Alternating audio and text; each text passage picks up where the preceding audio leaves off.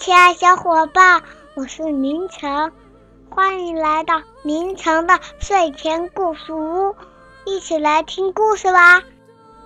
今天呢，要为大家讲一个太阳蛋的故事。从前，在大森林中的一棵空心树里，住着一个小精灵，他非常喜欢跳舞。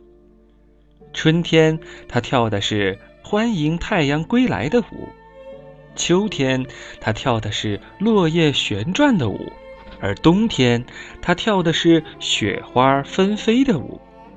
他跳啊跳啊，直到非常累了，才会爬回树洞里睡觉。而在夏天，森林里会有很多有趣又好玩的事儿。这些事儿让小精灵目不暇接，所以他就没有太多时间来跳舞了。森林里所有的鸟儿都是小精灵的好朋友。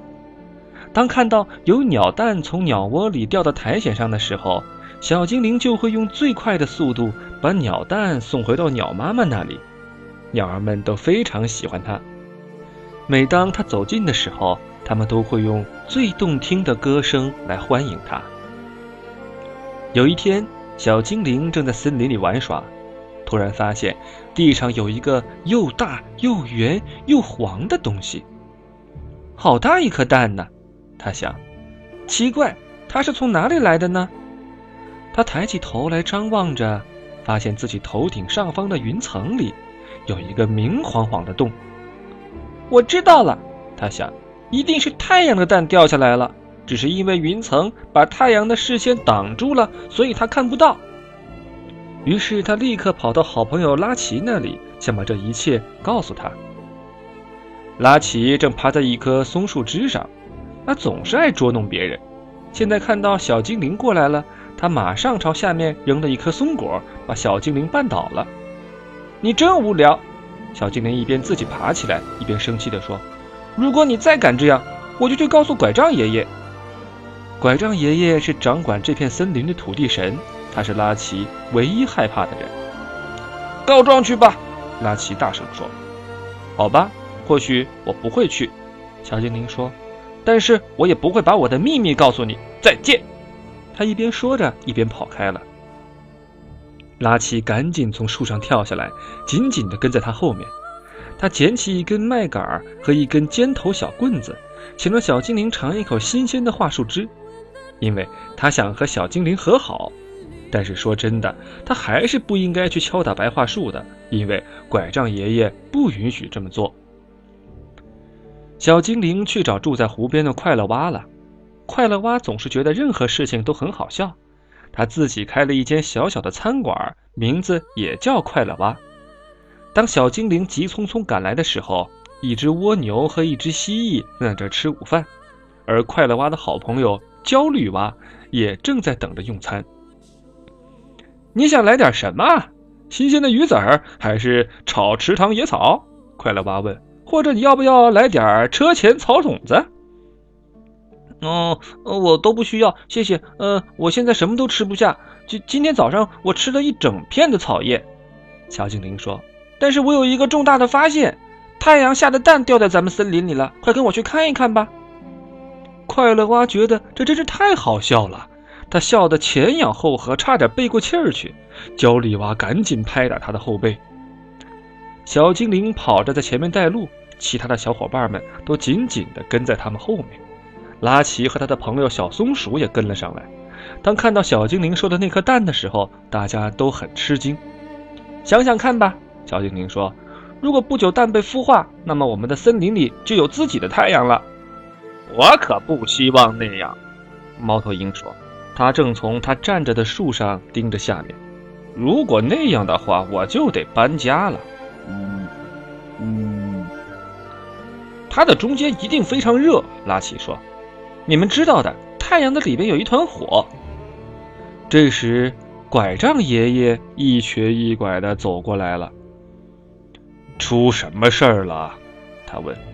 这里有一颗太阳蛋，拉奇说：“嗯嗯，森林很快要被烧光了。”猫头鹰说：“我们得赶快阻止这一切。”拐杖爷爷说：“现在最好的办法是，如果……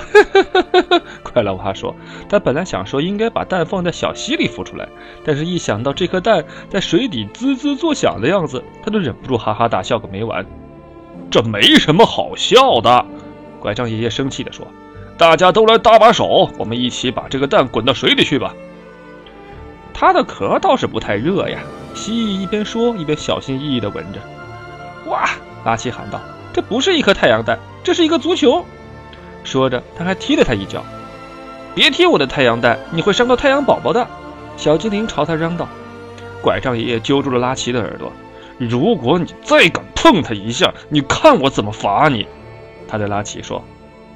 突然，小松鼠把太阳蛋的蛋壳咬掉了一块，然后叼着它急匆匆爬到树上。呸！小松鼠说：“这蛋壳可真难吃。”别弄坏我的太阳蛋！小精灵哭喊着。一只苍头燕雀听到了他的喊声，也飞了过来，想看看到底发生了什么事情。听我说，苍头燕雀说：“这不是太阳蛋，这是一种叫做橙子的果实。我听说，在我们冬天飞往的那些阳光充足的国度，可以看到很多很多这样的水果。”水果，水果有果汁吗？拉奇边喊边飞奔到那个黄色的球后面，他用尖头小棍子在果皮上钻了个洞，然后把麦秆插进洞里吮吸着。哇，真好喝！他舔着嘴唇说：“你都干了些什么呀？”拐杖爷爷生气地咆哮着。拉奇赶紧把麦秆递给这位年老的土地神，好让他也能尝一口。然后拉奇又为其他人也找来麦秆。大家很快就把这个大球团团围住了。他们一边吮吸着，一边说：“哇，太好喝了！”快乐蛙比任何人喝的都少，因为拉奇一直在给他挠痒痒，结果果汁都呛到他气管里去了。当他终于喘上来气的时候，他说：“听着，小精灵，如果你把这个果汁送给我们餐馆，那么你整整一年都可以在那里免费用餐。”就在这时。一只巨大的黑乌鸦飞了过来，他一下子俯冲下来，用爪子抓住橙子，带着它飞回到自己的巢里。他一口把整个橙子给吞了下去，结果橙子卡住他的喉咙，差点让他窒息。后来整整的一个夏天里，这只乌鸦的脖子都因为酸痛而不得不绑着绷带，而且它也再也不能嘎嘎大叫了。看到乌鸦带着它的橙子离开了，小精灵失声痛哭起来。别哭了，小精灵。大雁说：“如果你愿意，今年秋天你可以和我一起到阳光充足的南方国度去，那里的树上挂满了成熟的黄色橙子。”听到这些话，小精灵又高兴起来。他跳着舞穿过森林，边跳边唱：“我要到太阳的领地上去了，我要到太阳的领地上去了。”秋天来了，小精灵真的和大雁一起去到了南方。他在阳光下快乐地跑来跑去，很快他就和那里的蝴蝶成为了好朋友。他们几乎和自己森林里的朋友一样。而每当他饿了，他就会把麦秆插进一个橙子里，吮吸里面的新鲜果汁。尽管小精灵爱着温暖的南方，但是他还是几乎每天都会对太阳说：“太阳啊，请您快点将温暖的阳光洒向我的家乡，让那里的春天早些到来吧。”因为当春天到来的时候，他就可以和大雁一起回家了。他承诺过一定会回去，因为如果他不在森林里跳欢迎太阳归来的舞，森林里的银莲花就不会开花。拐杖爷爷和拉奇都非常想念他，他们一次又一次的去看大雁是不是回来了。每次拐杖爷爷都会说：“别傻了，大雁怎么会在隆冬时节回来呢？”而当小精灵终于回到家的时候，每个人都高兴极了，他们围着他跑来跑去，开心的笑着，还翻着筋斗。然而，整个故事其实是从更早以前开始的。当时有个叫丹尼的小男孩来森林里寻找野草莓，从他的野餐盒里掉出来了一个橙子。